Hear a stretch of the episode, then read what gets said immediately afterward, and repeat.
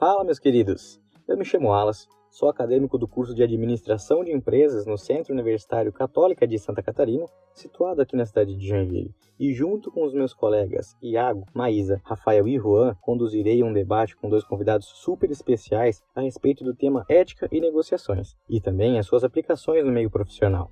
Esse foi um projeto encabeçado pelo nosso professor e orientador Henrique Arins, que, em forma de um projeto de aprendizagem colaborativa, nos levou a discutir a respeito desse tema tão profundo e interessante, a ética. Então, para a execução desse projeto, fizemos questão de convidar dois profissionais de áreas distintas que pudessem nos trazer as suas visões a respeito desse assunto. Um com uma visão teórica e acadêmica, e o outro com uma visão prática de quem atua na área administrativa há mais de três décadas. Também vale lembrar que esse podcast foi gravado durante a pandemia de Covid-19, o que nos levou a realizar uma reunião via plataforma de videochamadas. E por esse mesmo motivo, pode ser que ruídos sejam percebidos em algumas das falas. Além disso, em dado momento do debate, o seu Olegário, que era um dos nossos convidados, teve de se ausentar, visto que teria um compromisso importante logo em seguida, e por esse motivo não conseguiu fazer a sua participação em alguns dos questionamentos. Mas isso não diminui em nada a riqueza do conteúdo que apresentaremos a seguir. Sem mais delongas, essas eram as considerações iniciais que tínhamos a fazer. Então, bora para o debate. Então, boa noite a todos. Eu me chamo Wallace, sou acadêmico do Centro Universitário Católica de Santa Catarina, aqui na unidade de Joinville, e eu, junto com alguns colegas meus, vamos conduzir um debate tanto com o professor Cláudio quanto o seu Olegário, empresário aqui da nossa cidade, a respeito de ética, tanto no ambiente de trabalho quanto no meio social. Então, como eu comentei, eu me chamo Wallace, os meus colegas vão se apresentar brevemente agora. Eu sou o Iago, também estou na segunda fase de administração na Católica e estamos aí para fazer esse, esse debate com os dois, o professor Cláudio e o seu Legário. Me chamo Juan, também faço parte do grupo, também vou estar presente nesse debate de hoje. Perfeito. Então, como eu comentei, nossos dois convidados estão aqui presentes. É, antes, acho que melhor eu tentar ter algum comentário a respeito de cada um deles. Se vocês puderem se apresentar para nós de forma rápida e branda, quem são, como se colocaram na posição que estão hoje, as suas profissões, onde, como chegaram até aqui, a gente fica bem, bem grato com essa participação. Cláudio, contigo. Eu primeiro? Pode ser. Podemos fazer as vezes da casa. Bom, é, meu nome é Cláudio Moreira, sou administrador, é, formado em administração lá em 88. Né? É, fiz a minha carreira acadêmica cursando pós-graduações, acabei fazendo três pós-graduações, especialização sempre na área de finanças, né? é, MBA pela GV, pela Castelo Branco, pela FAI. Enquanto início de carreira, é, sempre atuei na área financeira, então, atuei Banespa, atuei Tupi, Consul, algumas empresas aqui da cidade bem conhecidas. É, iniciei depois a minha carreira solo como consultor é, de empresas. E nessa época, aí, mais ou menos 2000, também comecei minha carreira daí na academia. Então, aí, acabei fazendo mestrado na área de administração, né, na área de estratégia, também voltado para a parte de finanças. Atualmente estou cursando meu doutorado. Então, como vocês, a gente é professor, mas a gente tem dúvida de se é professor mesmo ou se é estudante, né? Acho que a gente é mais estudante do que professor. Né? Mas, e continuo é, fazendo a minha carreira como consultor também na área de finanças, atuando em algumas empresas aí na, na região. Acho que um, um breve histórico é isso. Meu nome é Ivanor Olegário, mais conhecido por Olegário. Sou nascido na cidade de Vidal Ramos, onde fiquei até os 21 anos, uma cidade muito pequena. É, nasci numa área bastante rural, bem dentro de um mato, e tive uma vida que iniciei minha atividade profissional aos 10 anos. Inclusive, temos um vídeo da história minha dos 30 anos do ano passado, ao qual o Iago pode compartilhar com vocês para entender um pouco mais.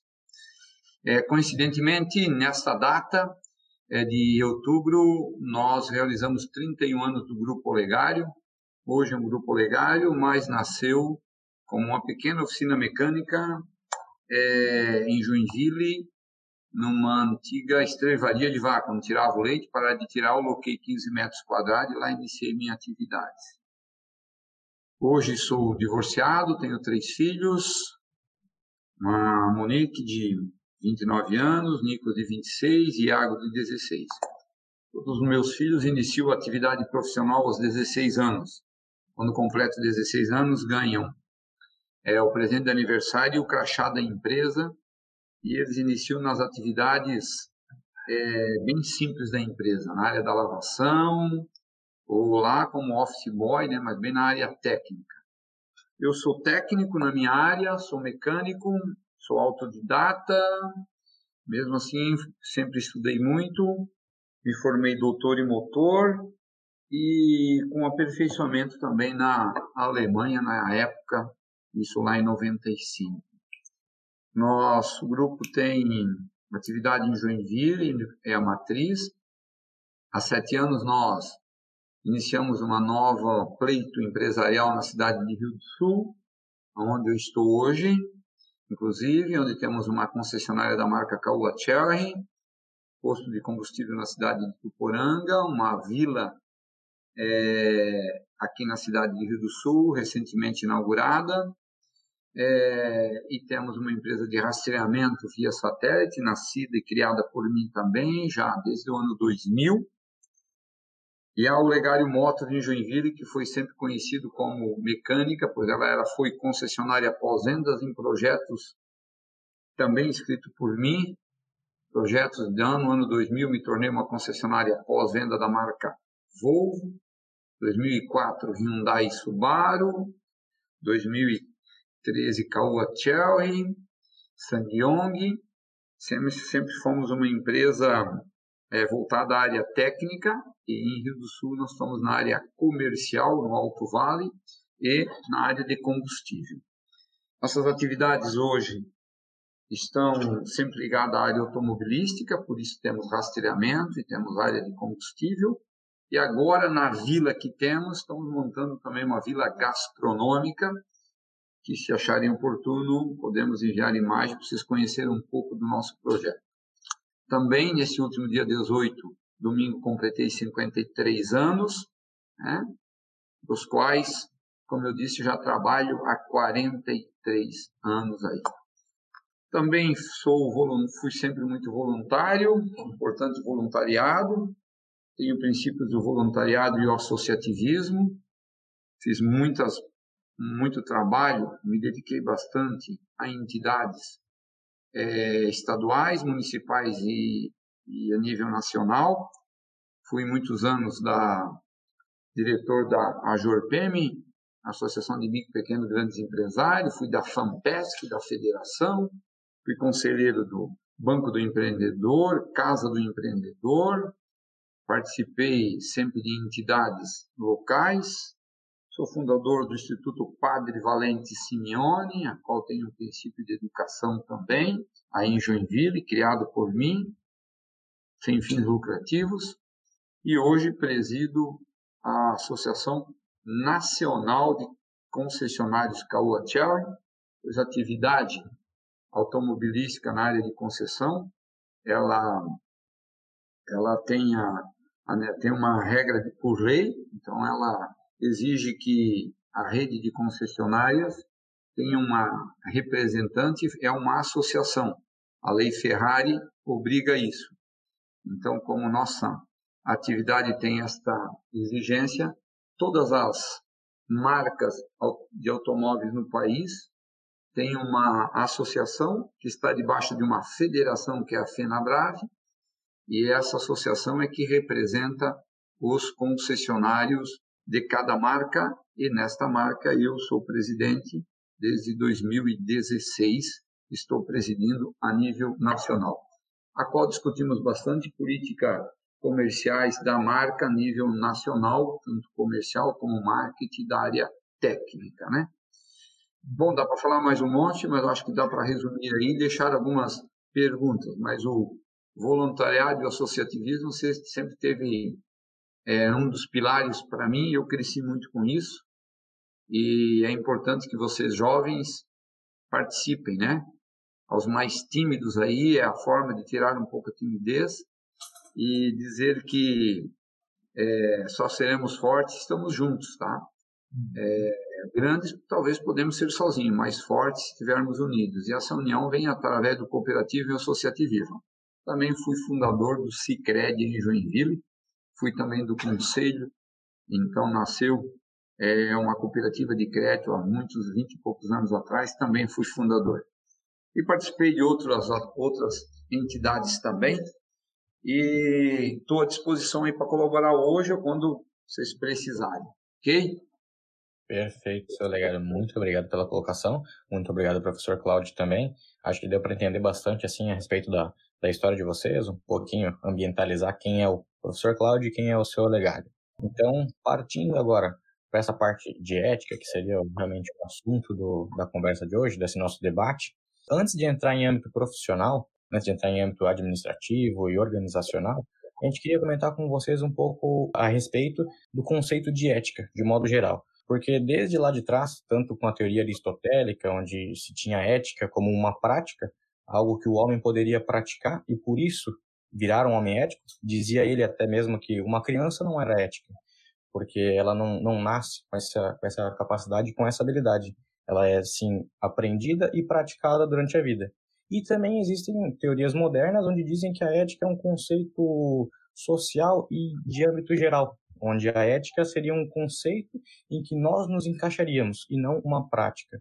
Então, o que, que vocês podem conceituar como sendo uma ética, como, como, como sendo um, uma atitude ética ou não ética?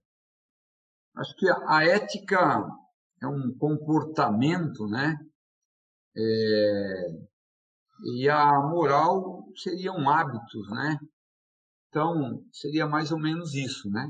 quando nós falamos de ética e estamos falando de um comportamento, é, como que cada um tem, tem esse seu tamanho da sua ética, diríamos assim, né? Então isso é muito complexo, como é bom senso, né? Como medir bom senso, né? Quando a gente pede para alguém aplicar o bom senso, e aí você viu que ele não aplicou o, o que você desejava, é que para ele era aquilo, era o máximo que ele tinha, o bom senso dele é aquilo, né?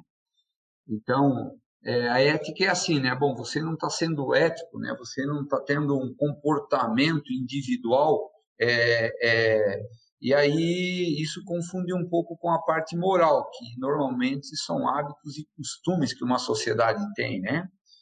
Então, é, isso dá um pouco de confusão, né? Mas levando assim para a prática do que nós vamos falar, quando nós falamos uma pessoa ética, ela é uma pessoa é, correta, né? Ela tem, ela segue é, os princípios daquilo que é o certo, daquilo que é o errado, né? E moral quando ele mantém sua palavra, então quando ele mantém o seu acordo, né? Não é moral. Simplificando ele, eu diria que é isso, mas simplificando, isso é muito mais profundo. Perfeito. A ética Agora... tem todo um conceito filosófico por trás dela, né? O que torna ela é, bastante complexo de, de, se entender e mais complexo ainda de se praticar. Né? Mas, e, e, eu sempre fui um, uma pessoa é, muito lógica. Né? É, escolhi a área de finanças porque gosto de trabalhar com os números. Né? Então, é, quando caía essas disciplinas de ética muito teórica, os professores sempre me explicavam ética e a gente, como, como pessoa da lógica, a gente sempre quer uma resposta no final, né? espera a resposta 2 mais 2 é, é, é, e ele fica falando que 2 mais 2 é, e é, e é, e é, e termina a aula e a gente continua não sabendo quanto é 2 mais 2 quando a gente fala em ética. Né? Então, a pergunta que vocês estão fazendo não é uma pergunta fácil de responder, mas eu tive a felicidade de ter um professor que, além de filósofo, era matemático. Né? Fernando Doval, o nome dele, quando eu fiz um MBA da GV. E ele deu toda uma aula de Descartes para a gente, explicando o discurso de Descartes, explicando ética. Passamos a noite toda falando sobre isso. Mas um pedacinho da aula, não esqueço, né? foi lá em 2000, já faz 20 anos, ele ousou explicar é, é, a, a, ética por Pitágoras. E aí ele disse: vocês lembram como é que é seno, é, seno não, é, como é o cateto oposto, cateto adjacente, hipotenusa? Lembra da fórmula? Né? A ao quadrado mais B ao quadrado é igual, né? é igual a C ao quadrado, né? quer dizer, a soma dos catetos ao quadrado é igual à hipotenusa ao quadrado. Outra a formulazinha do quadro para a gente. A ao quadrado é igual, P ao quadrado mais C ao quadrado. Né? Você tá, tudo isso aí, ok, mas o que, que isso tem a ver com ética? Né? Ética do ponto de vista do mercado, e aí a gente está estudando administração, né? então ética do ponto de vista de administração, como gestor, né? você pode perceber quando tem duas partes se relacionando, cliente e fornecedor. E quando essas duas partes, cliente e fornecedor, se posicionam como catetos e permitem que o produto da negociação dessas duas partes sejam a sociedade, a hipotenusa, isso está sendo ético. Quer dizer, quem é que mais ganha numa negociação entre cliente e fornecedor? É a sociedade. Se isso está ocorrendo, do ponto de vista de administração, a ética está perfeita. O grande problema na sociedade é que todo mundo quer ser hipotenusa. E não há espaço para discutir quem vai ser os catetos. Cateto pode ser o governo, pode ser qualquer um, desde que não seja eu, eu quero ser hipotenusa.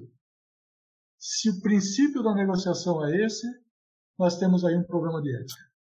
Né? Então, do ponto de vista da matemática, explicando ética, em um ambiente de negociação, dentro do contexto da administração, esse foi o conceito que eu carreguei para a vida. Né? é, todo mundo tem que ganhar dinheiro. Né? Não, tem, não tem negociação para cateto perder dinheiro. Não tem. Todos têm que ganhar dinheiro. Né? Eu ganho dinheiro, você ganha dinheiro, mas a negociação que nós dois estamos fazendo vai criar um produto que vai beneficiar a sociedade. E esse benefício à sociedade precisa ser revertido como hipotenusa. Aí a gente está sendo ético. Essa, essa é a lição que, que me foi ensinada. E que eu aproveito o momento aqui para compartilhar com vocês. Não, muito interessante mesmo. Essa, essa alusão realmente é muito interessante porque nos traz tanto esse conceito de ética quanto explica na visão de uma pessoa da, da área de finanças como, como é o professor. Então, acho que perfeito. É, é até essa seria nossa próxima nosso próximo questionamento.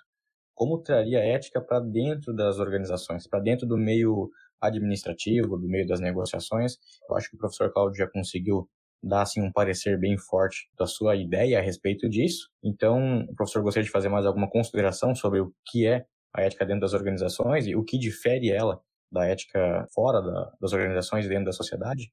Eu acredito que o professor fez uma colocação bem interessante ali a respeito de todo mundo fora das organizações querendo ser hipotenusa, mas teria mais alguma colocação? É, veja que esse é um modelo filosófico né, e teórico. Né? E sempre que a gente busca um modelo filosófico e teórico, a gente busca algo que a gente chama de utopia. Né?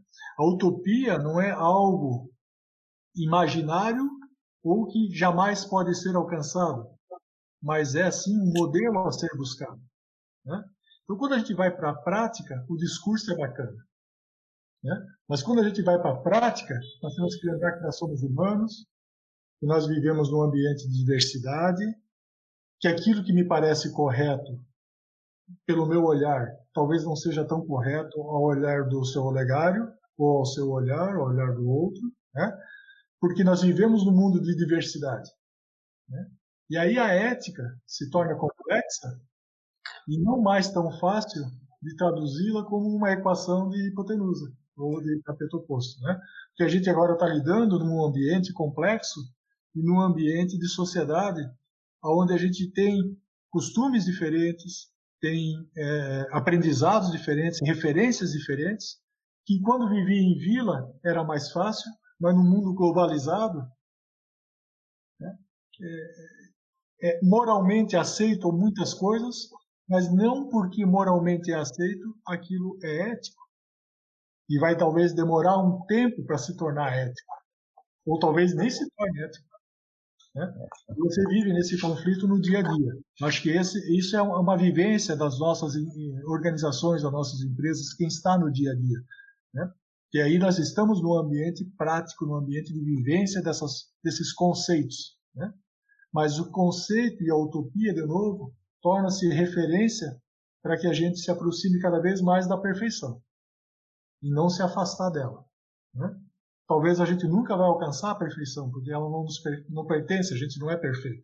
né? perfeito só Deus, né? que é o nosso modelo, a nossa, é onde a gente busca referência. Nós somos falhos, nós somos seres humanos, não vamos como buscar a, a, sermos perfeitos, mas não nos impede de se aproximar da perfeição. Cada vez que a gente está com, com essa intenção, eu tenho certeza que a gente está sendo ético. Em dado momento da, da fala do professor ali, o, o senhor comentou a respeito de que é muito bonito no, no discurso, mas na hora de trazer para a prática é mais difícil. Quem está lá dentro consegue enxergar isso. E é justamente isso que a gente queria trazer, é, colocando dois pontos de, de vista diferenciados. E nesse momento que eu pergunto para o seu Olegário, o senhor estando inserido nesse meio hoje, das organizações, das suas empresas, as quais o senhor gera e tudo mais, como que o senhor enxerga o que é a ética dentro das suas organizações? O que, que é a ética dentro do meio administrativo e o que, que a difere do meio social? O princípio, para alguém que tem dúvidas sobre ética, ele começa pelo respeito. Alguém que pode aplicar respeito, ele começou a ser ético. Então, se alguém um dia tiver dúvida sobre ética, ele começa pelo respeito. Acho que é um bom relacionamento entre pessoas ou mesmo com animais irracionais, é o respeito. E aí você tem problemas dentro de uma organização porque a teoria da prática é muito diferente. E nós recebemos um cliente que ele é ético moral no, no núcleo que ele vive, ele deixa de ser quando ele vem para uma outra instituição, seja ela uma empresa a qual ele é cliente, né, ou fornecedor. É, o Brasil ainda é um país que tem uma cultura da vantagem. Então, quando alguém vem fazer um negócio, ele precisa ter a impressão ou levar a vantagem, né? Isso é muito ruim, porque quando você só quer levar vantagem, você não leva em consideração que o outro, e aí para de faltar o respeito, que por, por falta começa a faltar a ética, e que tem um custo lá, né? Existem algumas empresas que têm uma área de custos e eles sabem quanto custa para fabricar um produto para rodar X quilômetros e ela quer que ele roda num valor abaixo do custo porque ela determinou isso e ela não está nem se importando se aquele fornecedor vai sobreviver só seis meses por isso. Isto é falta de ética. Isso.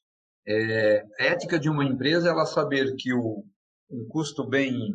Eu vou falar de um quilômetro rodado só para ficar mais uma prática. Se eu contrato um caminhão para rodar, fazer uma logística, um frete, eu sei que o quilômetro rodado custa, e para arredondar e ficar mais fácil, é um real.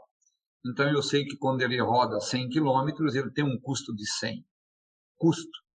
E eu sei que ele precisa de uma lucratividade de 10%, então eu deveria pagar, a minha planilha devia dizer o seguinte, eu pago 110 e busco um bom serviço. O problema da falta de ética é que a própria, o ser humano que está lá diz, eu vou pagar 95, tu quer vem, senão alguém vem. E esse outro alguém vem, de novo, faltando a própria ética com ele e com o fornecedor. Aí entra um ciclo de complexo. E alguém tem que quebrar esse ciclo, né? E só dá para quebrar quando tem uma empresa que aplica esse respeito, essa ética, né? Então, numa instituição, é, numa empresa, ela precisa dosar muito isso, precisa ter muito treinamento, muita gestão de pessoas, e para isso ela precisa ter pilares, né? Uma empresa deixa quebra, deixa de de existir, em algum momento tinha um pilar fraco e que uma pandemia como a nossa quebra, uma, um faturamento de um mês quebra, porque também é falta de ética o empresário tirar dinheiro da empresa para as coisas pessoais e quebrar a empresa. Então essa a ética ela abrange tanto, é tão grande, mas eu simplifico ela, que tudo isso é por conta do respeito. O empresário que tira dinheiro da empresa para a área pessoal, ele não foi ético, não teve respeito nem aos seus fornecedores e seus colaboradores.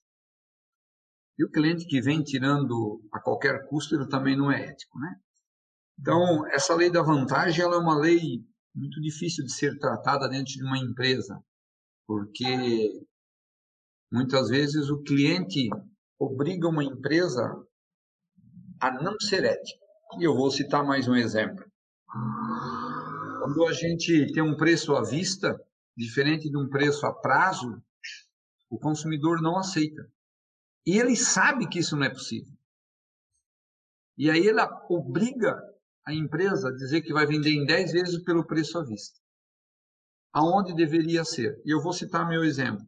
De 31 anos, 28, eu tinha um pilar fortíssimo que eu dizia para o meu cliente, deixa eu continuar honesto, o preço à vista é 100, em uma mais uma eu vou cobrar, se é um é 101%, e uma mais duas 102, 103. Ele falou, não quero. Depois que eu apliquei 12% de baixo para cima e dei 10 à vista, paga 110 em 10 vezes, ele ficou super satisfeito e não me incomodou mais. Me engana que eu gosto, né? É, e aí, como que vai manter a ética diante uma cultura dessa? Então, é, aí nós precisamos entender isso, e se o empresário também não entender a cultura, não dá certo. Por isso que é, cada região tem uma característica e normalmente não, às vezes não dá certo de uma empresa ir para uma região, por exemplo, quem trabalha no sul e para o nordeste, porque lá ele não aplica os costumes do nordeste. Ele não vai ter sucesso. Talvez o sucesso é dizer lá no nordeste é dizer ó, que o preço à vista é 110 e quem paga à vista é 110 e quem paga a prazo é 110. E talvez em outra região ele vai poder dizer que a vista é 100 e em 10 vezes é 110.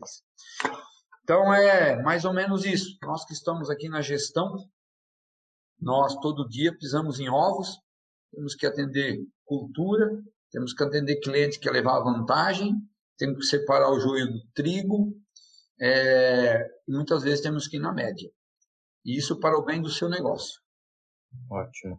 Então, o senhor comentou bastante ali a respeito de atitudes antiéticas e como é que um, uma empresa ela perde a sua ética durante a sua vida. Como o senhor mesmo comentou ali, a partir do momento em que, entre aspas, passa a fazer o que o cliente quer, mesmo tendo o mesmo resultado, o senhor vai vender a prazo do mesmo jeito que venderia com juros, se o senhor fala que não tem, esse juro tem o mesmo preço de à vista, ele passa a concordar. E isso força a empresa a ter uma atitude antiética. Mas se nós trouxermos isso ao contrário, o senhor acredita que tem alguma maneira de estruturar, uma maneira correta de se estruturar um negócio, estruturar uma empresa de forma ética, estruturar negociações e processos organizacionais de forma ética? Sim, com certeza. Parte pelo princípio de uma empresa tem que ter processo, né? Quando ela tem processo, ela tem ética, porque ela não vai diferenciar o cliente A do B por religião, por tamanho ou por capacidade financeira de cada um. A capacidade financeira é que é um gerador de crédito. Quem tem mais crédito paga menos, quem tem menos crédito paga mais. Isso também é ética. Não dá para botar tudo junto, né? Então, uma empresa ela tem que ter processo. E se ela tiver processo, ela tem a tranquilidade sobre a ética, sobre o respeito. Então, todos são atendidos e existem as exceções, mas não podemos entrar nas exceções, temos que entrar na. Vamos falar sobre a regra, podemos entrar nas exceções, né? Mas a regra é essa. Então, acho que a resposta é: empresa que quer ser ética tem processo. Porque, assim, só completando, a Maísa não pode comprar o mesmo produto a 90 e o Alice pagar 100 ou 95. Aí está errado, aí não é ético, né? Ela, na mesma condição de pagamento. Na mesma parcela, não pode ser com a mesmo, mesma forma de pagamento, né? Perfeito. Uma alusão bem clara, bem, bem prática e, sem dúvida, faz todo sentido. Já o professor Cláudio, tendo essa, essa visão mais estruturada do, do, conceito teórico da administração, o senhor acha que teria alguma colocação a fazer, algo que corrobore essa ideia do seu olegário ou algo que seja contrário, mas que traga assim a ética para dentro de uma organização, induza a uma organização ser ética? Quando, quando o seu legário coloca né, processos, coloca uma preocupação com o seu cliente, coloca uma preocupação com o seu colaborador, coloca uma preocupação com a sustentabilidade do seu negócio, porque ele é responsável para que o negócio vá bem, porque ele, ele tem ligado várias famílias, né? dependendo do negócio dele. Não existe melhor posição de ética do que essa. Ele não precisava ter toda essa preocupação. Ele precisava ter a preocupação de fazer alguns negócios, ganhar dinheiro e ficar rico. O resto vai se virando, vai, cada um vai fazendo do seu jeito. Então veja, a ética, de novo, vem do seu posicionamento, como você se posiciona, não como você espera que o outro vai se posicionar. O outro talvez não vá se posicionar eticamente. Há estratégias e forma de atendê-lo ou não, mas não, isso não vai demover de você fazer as coisas de forma correta para viabilizar o teu negócio. Porque o teu negócio é, é, é importante para sustentar tudo aquilo que está ao seu redor. Sem medo de, de não ser ético. Perfeito. Eu acho até que isso. É a segurança que o profissional precisa ter como administrador, como empresário, né? E, e não é fácil. A gente está falando aqui, parece fácil, mas no dia a dia isso não tem nada de fácil. É uma questão também de maturidade, né? Uma questão de você ir criando esse conceito e conviver bem com ele. Ótimo. Eu acho que o professor falou também, comenta a respeito de uma, uma frase que nós encontramos durante esse, esse estudo sobre ética na organização e tudo mais, que um pensador moderno e até bem conhecido no Brasil, como Mário Sérgio Cortella, comentava a respeito de que por trás de todo CNPJ existe um CPF. Eu acho que justamente é isso que o professor quis trazer. Então, se, se nós trouxermos posturas éticas para dentro da organização e trouxermos a nossa postura para dentro de uma cultura organizacional, ela tende a ser ética. Seria isso? Isso. Uma das empresas que eu atendo como consultor, agora também atuando já na área de conselheiro, também com o último curso que eu fiz de formação de conselheiros, é, eles têm nos seus valores declarado duas palavras bacana: ética e estética. O dono faz questão de falar de ética e de estética. Quando ele botou pela primeira vez, eu digo, pô, fez isso aí só para rimar? Ética e estética, né? O que você quer dizer com ética e estética? Ética eu acho que eu entendi. Mas estética? E simplesmente ele disse, fazer as coisas bem feitas. Quando você se propõe a fazer algo, faça bem feito. A preocupação com a estética é entregar bem feito. E tem tudo a ver com a ética.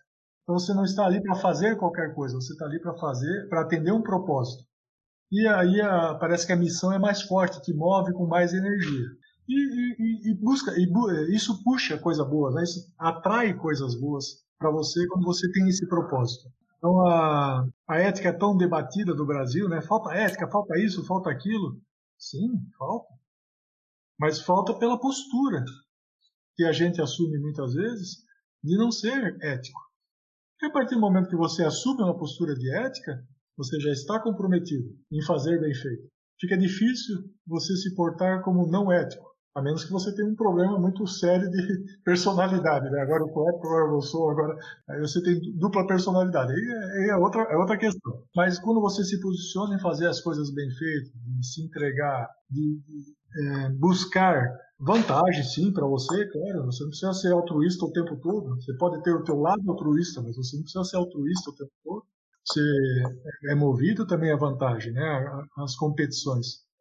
Mas sem prejudicar o outro, sem querer ter mal do outro, né? Você já está sendo ético. Ótima colocação. É, seu Legário, quais as medidas que você acha que na sua empresa podem ser tomadas por você ou por seus colaboradores para manter os valores e os princípios instaurados na sua cultura organizacional? Começa pelo respeito, né? Primeiro, de novo. Respeito é o ponto principal. Né? Onde se respeita a hierarquia, onde se respeita opiniões. Para quem é gestor de uma empresa, ele quando faz uma gestão administrativa participativa, que é o meu caso, ele sofre algumas dificuldades, porque é, as pessoas não entendem que sugerir é sugestão, não dá para catar sugestão, que ela é um guia, ela é um algo para se pensar. A empresa tem que ter bem claro seus pilares e por que tem eles.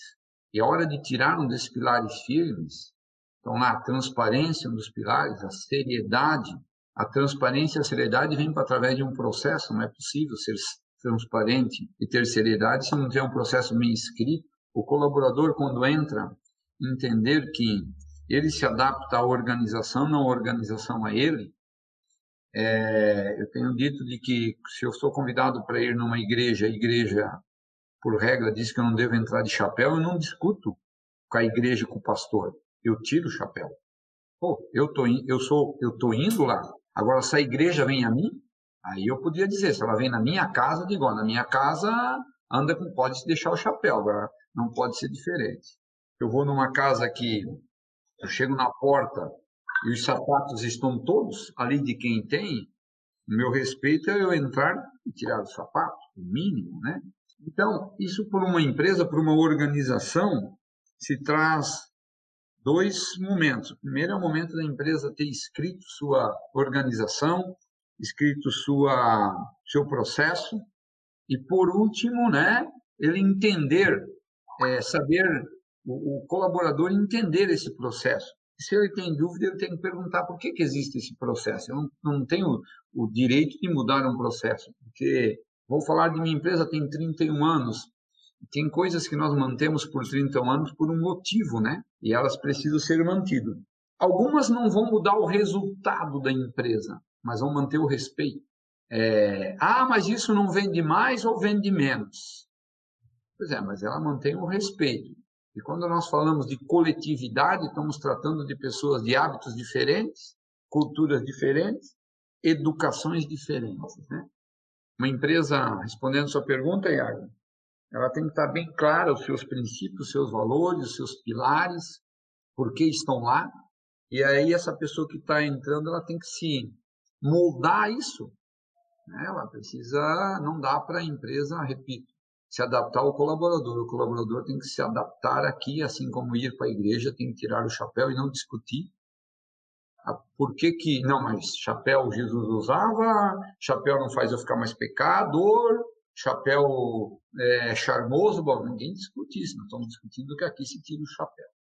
E assim, né, eu venho de uma cidade do interior que a gente, no passado, só botava a mão na, na, na prata quando o, o, o, líder, que era o pai, começava. Né? E para manter isso lá dentro daquela organização organizada é assim, né? Ela precisa respeitar isso.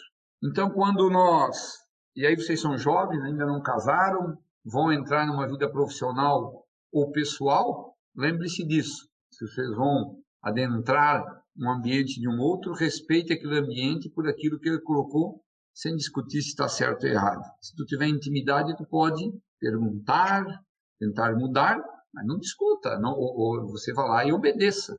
E quando você entrar numa instituição, numa empresa para trabalhar, entenda bem os conceitos delas.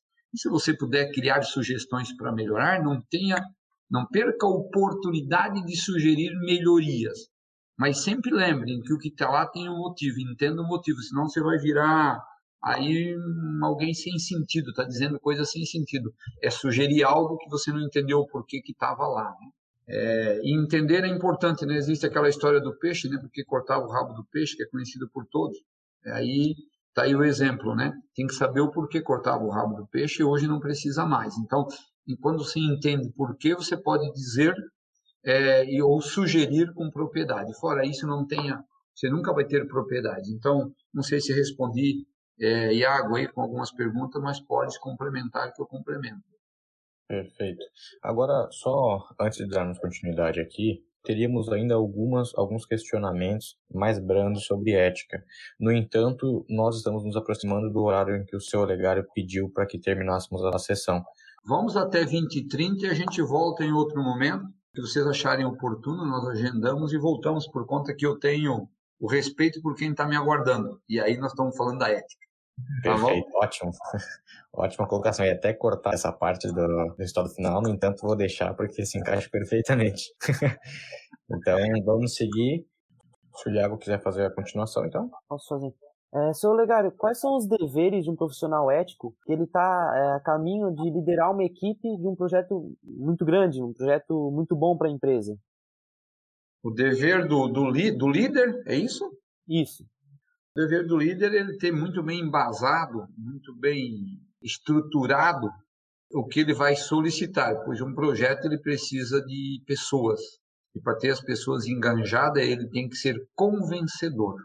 Ele não pode só dizer faça porque eu mandei.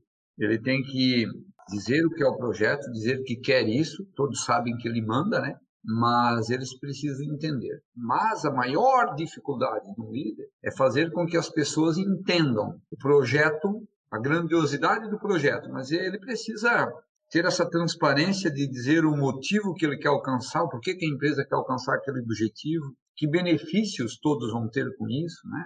Que benefício tem o próprio colaborador que vai colaborar para esse projeto ter sucesso. Precisa ter bem claro que o, os danos que terá do insucesso, que muitas vezes é terminar com aquela equipe, né? E essa transparência precisa, sem medo. Olha, eu preciso de sucesso que esse projeto só tem sentido manter essa equipe com esse projeto. Se esse projeto não der certo, eu não tenho o que fazer com essa equipe. É, é por aí, essa transparência. E eu gosto de conversa reta, né? Eu não, não gosto de conversa torta. Eu gosto que seja muito objetivo. Perguntas, respostas, se falar com alguns exemplos, mas que essa conversa seja bem às claras, para que ninguém gere dúvida com isso. Mas não é fácil fazer isso. As pessoas muitas vezes vejam o líder, vejam o diretor de um grupo como ele está só fazendo isso porque é fácil para ele falar, porque ele não está fazendo, porque ele está pedindo. Então, tem um, tem, um, tem um tratativa antes de uma equipe dessa, tratar ela muito bem na área de gestão de pessoas para ela estar tá enganjada. Ela tem que estar tá entendendo, tem que estar tá enganjada com o processo, tem que entender o quanto ela é importante para o resultado. E o resultado de uma empresa não depende só deles, depende da zeladora que cuida do ambiente limpo, depende da recepcionista, depende do portão que não pode estar caído lá na frente, depende do, da luz que não pode estar queimada. O projeto, muitas pessoas pensam simplesmente no projeto por si próprio e não pensam onde eles estão. Esse projeto não pode ser feito debaixo de um poste na rua com energia elétrica gratuita. É, ele tem um, tem um local, esse local faz parte do projeto. Então, muitas vezes eu acho que o líder ele não consegue levar isso, transmitir essa grandiosidade. Vamos falar pela área comercial de uma empresa, né? O sucesso de uma empresa tem pela área comercial. Sem não tem vendedor, não vende. Eu vou dar o exemplo da minha empresa. Eu tenho 10 vendedores aqui, mas a estrutura que eu tenho por trás desses vendedores é muito grande. Então eu não posso só, não posso deixar eles sem pensar nisso. Caramba, lá atrás de mim tem muita gente. A pessoa que emite nota fiscal, a pessoa que deu bom dia e cumprimentou, a pessoa que limpa o pátio, o conjunto que fez eu vender. Não sou eu que sou bom e eu vendo porque eu sou bom. É o conjunto inteiro. Então, esse é o grande desafio quando vai montar um projeto, quando vai aplicar os objetivos que a empresa tem. Objetivos é uma outra, falando de ética, né? O cara ético tem um objetivo alcançável, né? O ético ele não gera é, um objetivo inalcançável com uma participação incansável só para dizer que teria, né? Ele tem que entender a habilidade de cada um, quando alguém pode, quando a capacidade que cada um tem, ele tem que entender que quando alguém ele pode ser muito bom numa atividade, mas ele não é bom noutra, mas todas as atividades têm que subir junto. Quando alguém entra numa empresa, a maior dificuldade que temos é as pessoas que já conhecem, estão num patamar, é dar a mão para alguém lá e puxar ela para cá. E aí nós temos um problema de egos, né? Bom, se eu ajudar, ele vai chegar aqui em mim, aí vai passar de mim, aí eu fico matando ele lá. E como fazer isso, né? Quando uma organização é pequena, uma micro e pequena empresa, isso está tudo muito mais fácil. Quando uma organização fica grande, ela precisa ter muito mais processo. Então, acho que o, tudo está ligado a processo e ao respeito. Então, senhor Legário, chegamos no, no momento que combinamos ali, a gente até poderia marcar um outro momento, mas com a riqueza do conteúdo até agora, não sei se vale a pena a gente tomar mais do seu tempo. O senhor é um, nitidamente um homem muito atarefado, então eu acho que não tem por que a gente ficar tomando do seu tempo de forma desnecessária. Então, só para finalizar essa questão, a gente queria só pedir uma consideração final do senhor, tanto a respeito da, dessa nossa execução do trabalho, quanto a importância da discussão desses assuntos dentro da organização, e uma mensagem rápida do senhor mesmo para nós jovens que estamos cursando essa, essa disciplina e para todos que porventura podem vir se interessar por esse assunto e vir pesquisar por esse podcast. Bom, eu finalizo primeiro parabenizando a vocês que tiveram a brilhante ideia de conversar sobre esse assunto, ao professor Cláudio Moreira, que também é um grande conhecedor e filósofo. Quando temos bons professores, temos bons alunos. Parabenizo o Cláudio aí por conhecimento dele, parabenizo vocês aí por buscar isso. Eu fico à disposição para colaborar em outro momento, não há problema nenhum, se nós agendarmos, sempre que acharem importante falar sobre algum assunto que eu posso colaborar, eu estou à disposição, assim como minha empresa está à disposição para receber vocês para uma visita. Se eu não puder, nós teremos gente lá que vai poder apresentar a vocês e conhecer também na prática o que se faz, não só na teoria, né? É importante que vocês que estão nesse nível aí também conheçam a prática do que é uma, uma, empresa, de como se trabalha, né? E dizer a vocês que o caminho é longo, mas ele é necessário, importante e ele é prazeroso. Tem um filósofo inglês, que agora esqueci o nome, mas o livro é Leviatã, que eu até citei agora não faz poucos dias, há 369 anos atrás, ele escreveu Primeiro Viver, depois Filosofar. Então eu e o Cláudio já podemos começar a filosofar, porque estamos de cabelo branco. A história é primeiro viver, depois filosofar. Vocês ainda têm que viver para depois filosofar, né?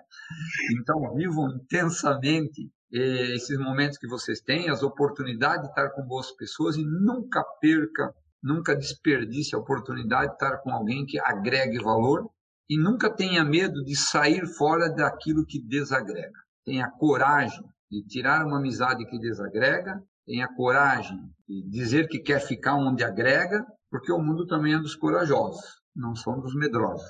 E muita dedicação. O mundo ele é difícil, em alguns momentos vocês vão sentir isso, ainda não estão numa atividade profissional, não tem uma família, não tem uma conta a ser paga antecipadamente, já está gastando ela e obrigatoriamente tem que colocar em dia, né? E que vocês possam levar aí a ética, a moral e o respeito para a vida de vocês e que sempre pensem também que tudo isso sem aquele ser, o homem lá em cima, nosso Pai, Deus Pai lá que está lá em cima, ele, ele é o nosso guia, né?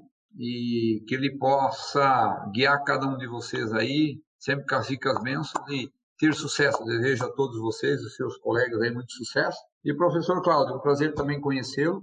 E o dia que quiser nos visitar Joinville ou Rio do Sul, ou quiserem fazer uma viagem até Rio do Sul, será um prazer recebê-los aqui também. Legário, agora em nome do, do curso de administração e também na posição de coordenador do curso, né? Quero agradecer aí você estar conosco nesse momento, abrir a tua agenda para atender os meninos aí e a gente poder fazer esse bate-papo com eles, que com certeza agrega muito, escutando do empresário, daquele que construiu a sua empresa, como você relatou aqui para gente. Isso é muito rico. Uma coisa é, é a gente conversar em sala de aula como professor, outra coisa é, é a gente poder compartilhar momentos de pessoas que construíram a sua vida no empreendedorismo, né, buscando a, administração com as suas forças, com a sua inteligência, com a colaboração, com a ética, com o respeito. Não se, não se faz tudo o que vocês fizeram, o que você fez pela empresa, é, se não tiver todos esses pilares bons né, e, e, os bons caminhos trilhados. Né? Nós somos da área de administração, a gente é estudioso dessa área, também vivemos o dia a dia como profissional, né? a gente está bastante no meio e a gente sabe o quanto contribui uma fala sua como empresário aqui se expondo, né? sem necessidade nenhuma de se expor. Estudo aqui, por exemplo, isso é fantástico. Iago é um privilégio, né? por mais que seja seu pai, é um privilégio poder ouvi-lo aqui falar para a turma, né, para falar com, com os seus colegas, falar com a gente, debater com a gente sobre um tema que parece bobagem, é, mas faz muita diferença na vida quando você tem essa postura. Prova real está aí. Né? Legário, 53 anos, também tenho 53, também sou de 67. Temos licença poética assim para poder é, falar um pouco de filosofia. e penso que você conhece Newton, né? O Newton lá da, da cooperativa de crédito. O Newton também é um dos, dos precursores. A gente fez o Empretec junto lá também no, no, ano de 2000. Era a nossa, a minha turma foi a segunda turma do Empretec aqui em Joinville. Legal, legal. Se possível, Iago, apresenta o vídeo da nossa história. Quem sabe existe sobrar um tempo, é rápido, para eles conhecerem um pouco da história aqui da empresa. Meu muito obrigado a você. Desculpa, mas eu estou com esse compromisso e, e, preciso ir lá. Fique com Deus. Boa noite, Legário. Muito obrigado pela participação, viu? Valeu.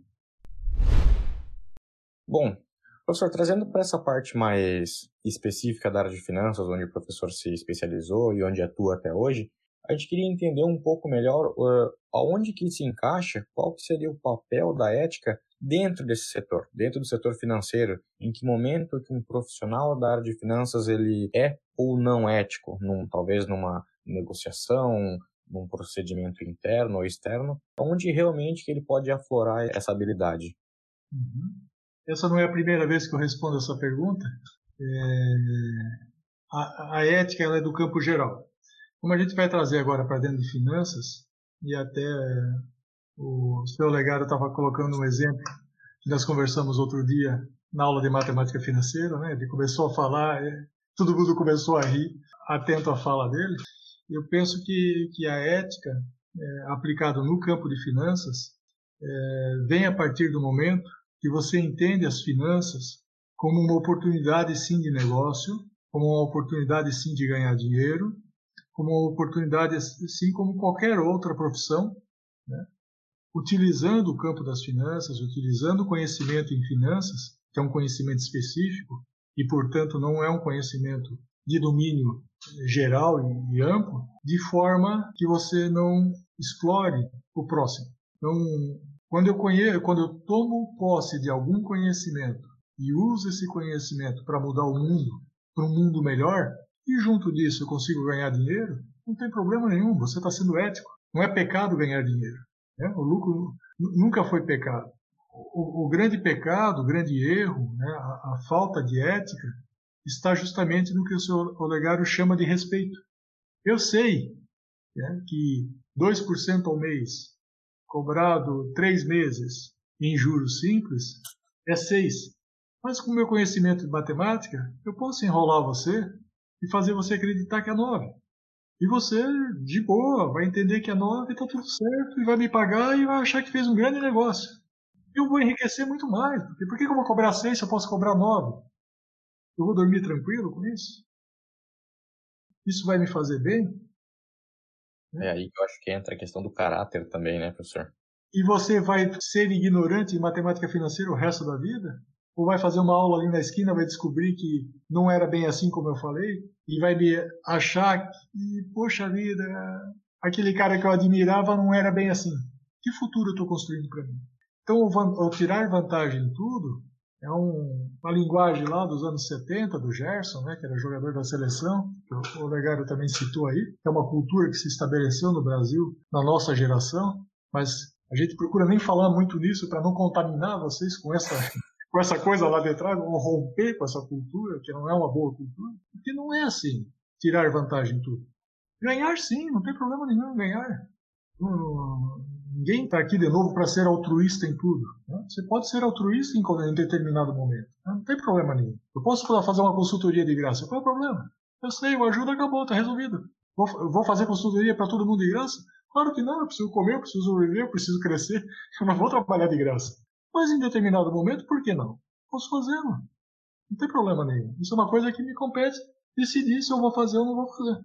Mas também me compete eh, se eu vou fazer a coisa correta ou não, se eu vou enganar ou não, se eu vou usar o meu conhecimento em finanças para enriquecer de forma lícita ou de forma ilícita. Então a ética tem a ver com isso. Quando você está frente a uma oportunidade, como você age? Pode estar em qualquer outra coisa. A ética é ampla nesse sentido. Perfeito, professor conseguiu contextualizar bastante ali dentro de uma organização e trouxe na questão financeira que ficou muito visual. Como o professor finalizou ali, a ética está em todos os âmbitos realmente um ser ético, ético dentro, fora da organização, dentro ou fora do seu meio social e, e conjugal, seja o que for. Mas o professor conseguiu, acho que, trazer de uma forma bem, bem clara ali na questão dos juros, até porque nem todo mundo é tão dominador assim dos números, nem todo mundo gostava de brincar com números quando era pequeno, então quem tem esse domínio um pouco mais aguçado pode acabar passando os demais para trás, e acho que realmente nesse momento é a ética e também o caráter é colocado em jogo e, e se mostra verdadeiro ou não, né? Eu queria fazer uma colocação linkando a, a fala do, do Legário com relação à cultura organizacional, quando o Iago perguntou para ele sobre cultura. A cultura organizacional é uma coisa muito importante, como ele bem colocou, para a construção de algo correto, algo ético. Mas também a cultura organizacional ela existe dentro da empresa de outras formas, de não ético, de não correto, de se aceitar do jeito que é. Eu conheci algumas empresas aqui em Joinville, onde a cultura de roubar era amplamente aceito dentro da empresa. Era uma coisa normal. Se estabeleceu essa cultura. Ela começa assim: ah, poxa, esse mouse, o meu está quebrado, eu vou levar hoje à noite para casa porque eu preciso fazer um trabalho. Eu só vou pegar emprestado, amanhã eu trago. Qual é o problema dele levar o mouse para casa para fazer um trabalho e amanhã ele traz? Não tem problema nenhum. A empresa não pode ajudar? Né? Estaria sendo muito duro se, se é assim, não, você não pode levar o mouse. Mas a partir do momento que ele leva o mouse, o outro acha normal ele levar o computador. Porque a dificuldade dele não é o mouse, a dificuldade dele é o computador. Pô, se o outro pode levar o computador, por que, que eu não posso usar o carro da empresa para final de semana ir no cinema com a minha namorada? Pô, afinal de contas, a gente está comemorando 10, 5 anos de namoro. E é só ir ali e a gente já volta. E se pode levar o carro, pô, você já sabe onde é que vai parar. Né? Depois, a, a grande pergunta no final é: precisa devolver o mouse? Precisa devolver o computador? Eu já estou acostumado a levar todo dia, levar todo dia. Ah, tá dando uma canseira, já vou deixar em casa esse troço. Então, a empresa que compra outra, até que ele já está velho mesmo. E se estabelece por falta de fazer as coisas corretamente. É, começou no mouse, foi para o computador, foi para o carro, e daqui a pouco, qual que é o problema de levar um pouco do caixa para casa? Se mês que vem eu devolvo. Mas é só esse mês que eu estou super apertado. exatamente. É sempre assim, né? Mês que vem vai estar tá tudo certo. Esse cliente vai estar tão certo que vai conseguir recolocar esse valor e ainda conseguir mais dinheiro para se manter. E é, é sempre assim, né? O, o problema é sempre isolado. Aliás, eu vou pagar com juros. Pode ficar tranquilo.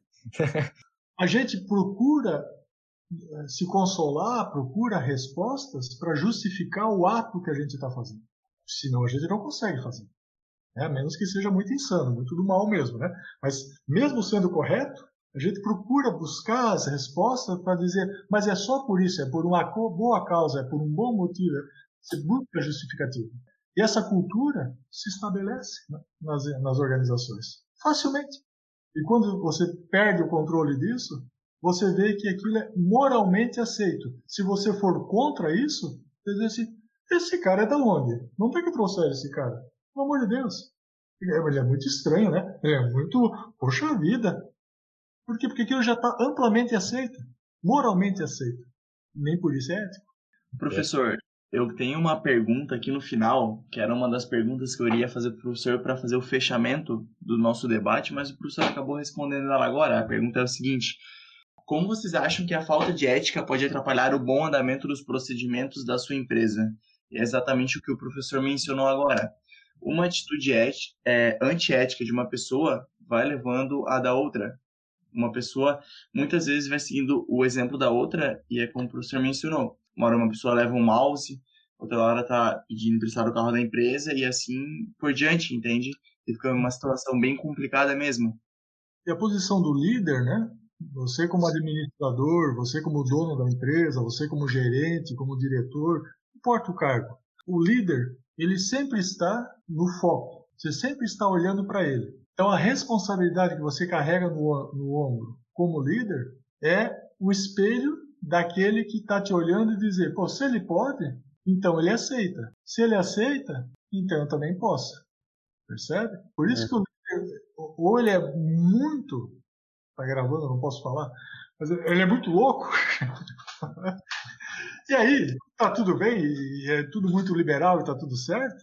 Ou ele é muito correto e muito duro e dizer assim, pô, mas esse cara aí, pelo amor de Deus, será que ele não sai da linha de vez em quando? Não é possível, robô ele não é. E alguma falha ele deve ter. E nós somos todos humanos, pelo amor de Deus. Não tem problema nenhum a gente errar. Não tem problema nenhum a gente errar. Desde que a gente mantenha o respeito, a gente reconheça o nosso erro e a gente tenha a capacidade de retomar a história e mostrar que aquilo que foi feito não é correto e que não pode ser mais feito e reconhecer isso. Isso é ser ético. Porque cobrar o outro para fazer certo e você nunca fazer certo, isso também não é ético. Isso, isso é faça o que eu digo, mas não faça o que eu mando. É, faça o que eu falo, né? Porque aí é, isso é, essa, essa, regra serve para você, para mim não, né? Eu sou dono, eu sou gerente, eu sou diretor. Comigo o papo é outro. Aí fica difícil você estar no comando muito tempo, né, ou sustentar uma posição muito tempo. Então é, é sim encarar a, a responsabilidade do líder como um, um exemplo, ainda sabendo que você vai falhar, que você não é perfeito, mas que você tem o teu modelo é, na utopia, no, na perfeição, sabendo que você nunca vai chegar lá, então também não seja perfeccionista, não cobre os demais, não, não, não queira ser é, carrasco, não vai levar a nada.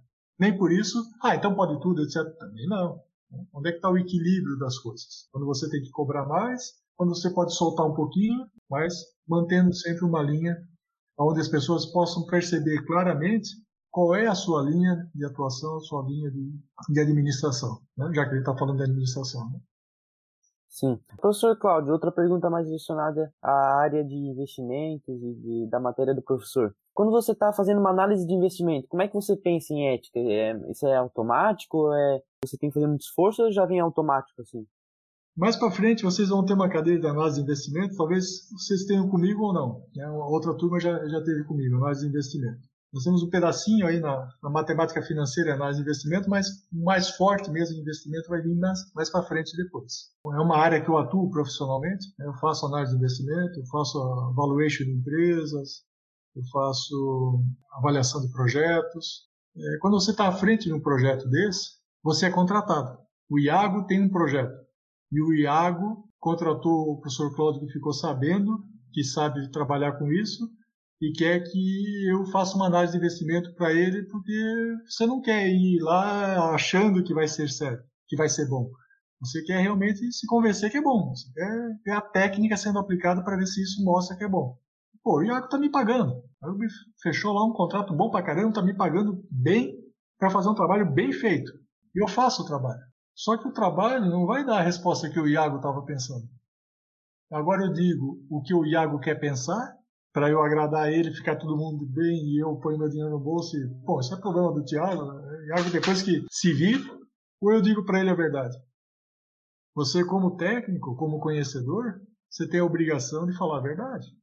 Se é bom, é bom. Se não é bom, não é bom. A gente parte do princípio que todos os projetos são viáveis. Não tem projeto que não seja viável. Qualquer coisa que você pensar é viável. Se disser assim, senhor, tu acha que vender merda dá dinheiro?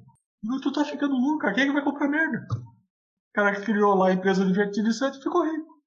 Lá atrás, você assim, senhor, tu acha que vender água dá dinheiro? Digo, quem é que vai comprar água? É só abrir a torneira, toma, acabou, tu tá ficando louco. Vender água, bateu a cabeça. O cara abriu lá a água mineral e ficou rico.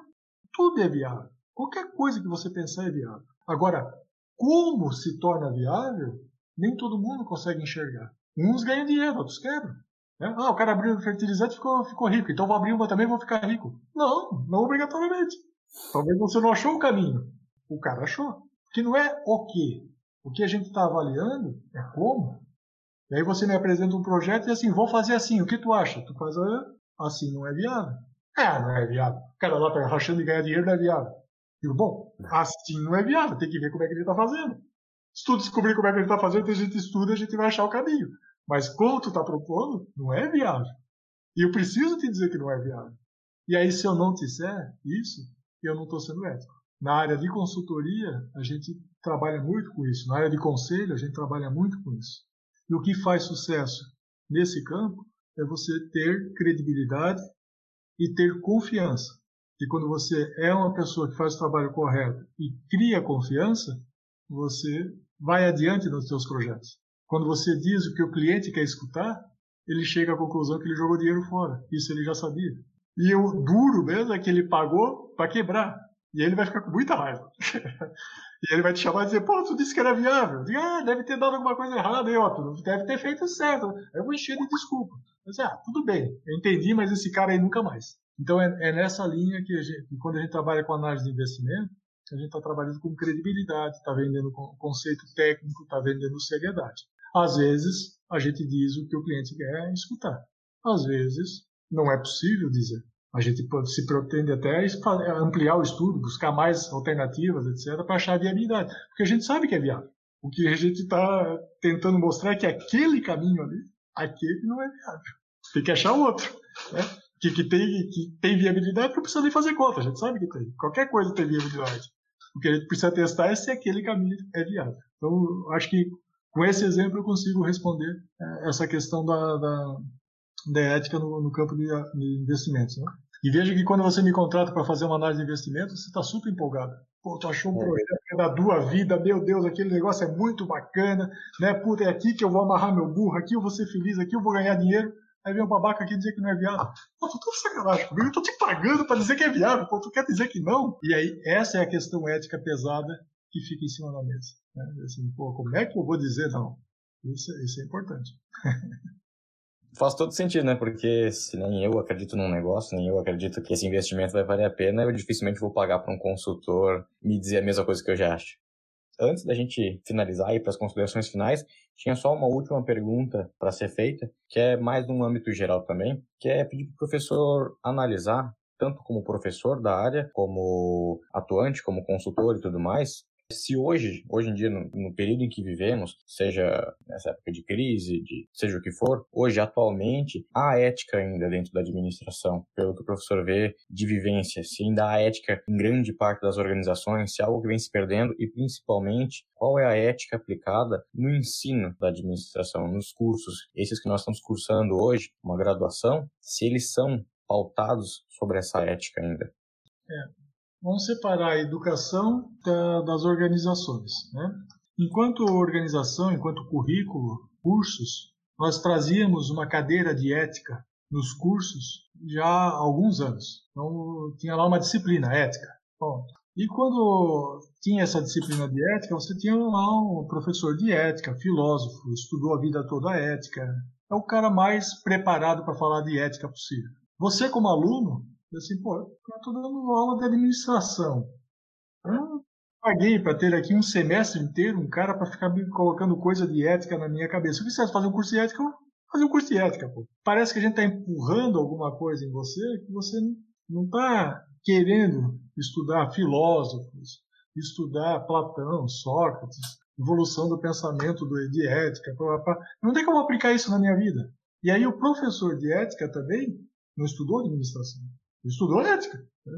ele não é administração. Então ele sabe falar de ética, mas ele pouco viveu o campo da administração para falar de ética. Então nós eh, começamos a perceber que a ética isoladamente, sem estar contextualizada, era mais uma cadeira e que os resultados, por mais que nós tivéssemos os melhores professores de ética, talvez não tivessem sido alcançados por não estar chegando no público-alvo, que são a, a formação do administrador como um todo. Então a ideia passou por trazer esses temas e outros dessa forma como a gente está propondo aqui. Criar o PAC, criar o projeto de aprendizagem colaborativa, preparar os professores que mesmo que ainda não são filósofos, não são da cadeira da, da ética, mas que aprenderam ética, porque a gente aprendeu ética, já tive não sei quantas cadeiras de ética, de todas as, as que eu já fiz, preparar para a gente contextualizar a ética dentro do nosso mundo e, e mudar o currículo do, do, do curso de administração para discutir ética da forma que a gente está discutindo hoje aqui. Então, isso que a gente está fazendo hoje, a gente não está fazendo por acaso. Isso foi pensado há dois, três anos atrás, quando a gente mudou a dinâmica do currículo para discutir temas que não são técnicos é, de forma incorporada às áreas técnicas e não desassociada do, do, assunto. Então, isso enquanto ética na educação. Quanto ética no mundo corporativo, deixa eu ver se eu entendi a pergunta na parte corporativa. Se hoje ainda é presente é fácil de encontrar empresas que são éticas ou se, por conta do cenário, das dificuldades, elas acabam se tornando, assim como o seu Olegário comentou, se forçando, entre aspas, a serem antiéticas. A gente passa no mundo corporativo N exemplos de falta de ética e N exemplos com uma presença muito grande da ética. Né? Eu acho que o Legário está aí é um, é um grande exemplo dessa questão, pela, não só pela fala que ele tem, mas pelo currículo que ele traz. Você não consegue tudo isso por acaso. Alguém até pode dizer assim, pô, esse cara tem sorte pra caramba, ele se deu bem na vida, cara. É, se você chama isso de sorte, tudo bem. Mas tem que virar à noite, tem que estudar, tem que, ah, tem que, tem que ser correto, tem que engolir sapo, tem que. Tem um monte de coisa para chegar onde ele chegou. Não chegou por sorte. Ele não ganhou na Mega Sena. Sorte ganhou na Mega Sena. Ali tem, tem muita consistência né, nessa questão de ética. de, de, de, ser correto, né, de ter credibilidade no mercado. Então, no mundo corporativo, a gente tem muitos exemplos de ética assim. Um dos exemplos mais explícitos são os códigos de ética que a própria organização elabora junto com seus colaboradores. Ela explicita, ela explicita no código de ética o que ela entende como ética. Se você tem dúvida, pega o código e lê. Está lá, está escrito. É um documento que a empresa criou. Os dirigentes, com seus corpo funcional, às vezes contratando consultoria para ajudar a criar, mas está documentado de forma explícita. Aonde não está documentado de forma explícita, ela existe de forma implícita, pelo comportamento, pela declaração de valores, pela forma de condução do líder e dos líderes. Então, ali de forma implícita, você enxerga a ética e não tem espaço para quem não é ético. Ele não consegue viver nesse, nesse ambiente. Assim também, como de forma implícita, você percebe onde não tem ética. Não vai ter um código de ética dizendo aqui a gente não tem ética, está escrito, etc. Isso não vai ter. Então, de forma explícita, isso não acontece. Mas de forma implícita, você percebe.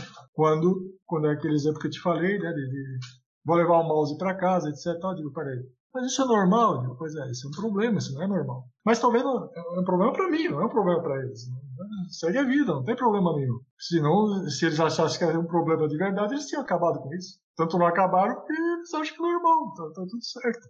Mas se tem isso, deve ter outras coisas. Então, de forma implícita, você, você é, consegue fazer essa leitura. E aí, essa, essa cultura ela sai da organização para fora da organização. E aí, o vendedor começa a dar vantagem para o cliente, para poder ganhar a venda. O comprador começa a receber vantagem do fornecedor, para poder comprar dele e não do outro. E aí, essas questões aceitas como normal, porque o, porque o mundo é assim mesmo, o mundo não é ilícito, cada vez está pior, veja só, tem um monte de exemplo, tudo isso é verdade. Mas a gente não pode entender que o mundo é assim, então a gente vai ser assim também. O que a gente tem que entender é que o mundo é assim e nós queremos um mundo melhor. E a gente precisa mudar essa realidade. E a questão da ética não é de hoje, a questão da ética vai dois mil anos atrás, lá na época de Roma antiga, etc. e tal. Você já tinha todos os problemas que a gente tem hoje, é, porque é uma coisa construída socialmente, não é uma coisa que a gente escreve por lei. Se, se, se ética fosse lei, a gente baixava uma lei e resolvia. Né? Quem não cumpre manda decolar, manda matar, manda fazer qualquer coisa, está tudo resolvido. Não é assim. Né? É, é uma coisa que a gente constrói socialmente, junto com a sociedade. Quanto mais gente achar que é normal e que tem que ser assim, senão não dá certo, mais afastado a gente vai dar realmente do mundo ético. Quanto mais gente entender que o processo é esse, que a gente precisa lutar para que as coisas sejam corretas, mais próximo a gente vai estar do mundo ético. Qual mundo você quer para você? Eu acho que até uma coisa que exemplifica um pouco isso é uma música, eu não, não vou saber citar a autora dela nesse momento, mas uma música moderna que até comenta que o mundo vai continuar sendo mal. Mas o importante é não deixar que o, a maldade do mundo nos pareça normal. Eu acho que isso resume bastante essa última fala do professor e é muito interessante. Então, a respeito das questões de ética, foram muito bem exemplificadas, muito bem explicadas, com uma riqueza de conteúdo enorme, tanto pelo senhor professor Cláudio quanto pelo seu Olegário. Foi, para mim, muito gratificante ouvir a fala de vocês, pessoas mais experientes e que têm, sim, muito a agregar no nosso conhecimento. E, por fim, agora, eu pergunto para o professor Cláudio também, se o senhor quer fazer alguma consideração, tanto do, do trabalho quanto do conteúdo dele, da matéria, e como foi para o senhor participar desse nosso debate e uma mensagem também para deixar para quem estiver ouvindo. Legal. O convite partiu do Juan aí por WhatsApp uns dias atrás, né? E vocês fizeram a reunião e ele mandou uma mensagem perguntando se poderia participar. Primeiro momento fiquei pensando, poxa vida, vez eles procurar pessoas externa vem procurar o professor, né? Vamos, vamos escutar o que o público tem para falar, né? A gente é suspeito, a gente está junto sempre, né? Mas por outro lado, foi uma alegria bastante grande também receber o convite, poder participar com vocês, é, poder expor o que a gente entende de ética, né? O que a gente é, se propõe a fazer como profissional, seja profissional da educação, seja profissional da área da administração. Até porque hoje vocês estão na segunda fase, mas passa tão rápido. O Wallace já já está mais tempo, né? Passa tão, tão, tão, rápido que quando vocês veem vocês estão se formando. Sim, professor, mas falta três anos ainda. Três anos faz assim. Eu acho que o importante disso tudo é aproveitar bem essa jornada que vocês estão tendo dentro da universidade para conhecer né, não só a, a, sala de aula, aquilo que é discutido em sala de aula, mas para conhecer propostas e conversar com pessoas diferentes, para trabalhar essa questão da maturidade, não só do ponto de vista técnico. Né? A universidade ela não tem só para oferecer a questão técnica, mas tem sim a questão humanística e a questão é, de valores, como proposta que a gente tem como instituição católica, de sim influenciar na vida de vocês, para que nós tenhamos profissionais formados, não só com conhecimento técnico de qualidade, mas que saibam utilizar esse conhecimento técnico de qualidade para a construção de um mundo melhor. E a gente só vai conseguir construir um mundo melhor se a gente passar por papos como a gente passou hoje à noite, discutindo filosofia, discutindo ética, discutindo sociologia, discutindo a humanidade, discutindo coisas que perspassam o conhecimento técnico. O conhecimento técnico é muito importante para te colocar lá em cima como um grande conhecedor da área que você se propôs a, a estudar. Se é finanças, agarra finanças e te dá o teu melhor em finanças. Você não vai ser bom em tudo. Se é marketing, pega marketing, vai ser o melhor em marketing. Né? Se é RH, se é produção, tanto faz. Nós temos quatro grandes áreas dentro da administração e são grandes, grandes quatro áreas boas para se desenvolver e igualmente importantes dentro da empresa. Não tem, não tem área mais importante. Todas são importantes. A estratégia é um campo de foco fantástico para estudar uma série de, de, de assuntos. E são assuntos técnicos. Mas só técnico não vai te levar para onde você precisa ir. Se fosse só técnica, a gente enchia o computador de informação técnica e não precisava de ninguém que conhecesse técnica. A gente precisa de gente que pensa, gente que sente, gente que percebe, coisas que o computador não sabe fazer. E que saiba agir de forma a levar a humanidade para um caminho melhor, não para um caminho pior. Né? Não, não para crescer para si, mas para crescer como sociedade, como, como país, como local onde a gente atua. Minimamente dentro da empresa, tornar uma empresa melhor, mas por que só no âmbito da empresa? Por que a gente não se envolve com a sociedade? Por que, que a gente não se envolve com causas maiores? A gente só vai fazer isso se a gente conseguir passar por papos como a gente está fazendo hoje aqui. Então, como fala final, né, eu fiquei muito feliz realmente por poder participar desse momento, poder compartilhar com vocês essas coisas que a gente está conversando, que em sala de aula muitas vezes a gente não tem oportunidade de falar. A gente dá uns toquezinhos, mas são toques, são highlights. Aqui o, o papo é específico para a gente tratar de um assunto tão importante quanto a formação técnica. Muito obrigado pela oportunidade, desejo sucesso a todos vocês. Três anos passa rápido, hoje vocês são alunos, daqui um pouquinho ali na frente nós vamos ser parceiros administradores, né? Seremos colegas de profissão, todos os administradores atuando e com a sua responsabilidade aí nas empresas. Muito obrigado, professor. E eu, por fim, acho que tanto vocês quanto até mesmo quem estiver ouvindo já está cansado da minha voz. Então, brevemente, agradecer muito ao professor, agradecer ao seu Olegário por essa disposição de estar aqui conosco, não, não tinha obrigação nenhuma, mas vieram até aqui, trouxeram toda essa riqueza de conhecimento, essa riqueza de conteúdo, trouxeram muito a agregar a nós, e eu tenho certeza em nome de toda a equipe e com certeza também em nome de quem estiver escutando, tenho só a agradecer e espero que possamos ter mais momentos como esse no futuro, certo? Obrigadão, professor, uma ótima noite e obrigado a todos que participaram. Valeu, gente. Obrigado. Um abração. Valeu, professor. Obrigado.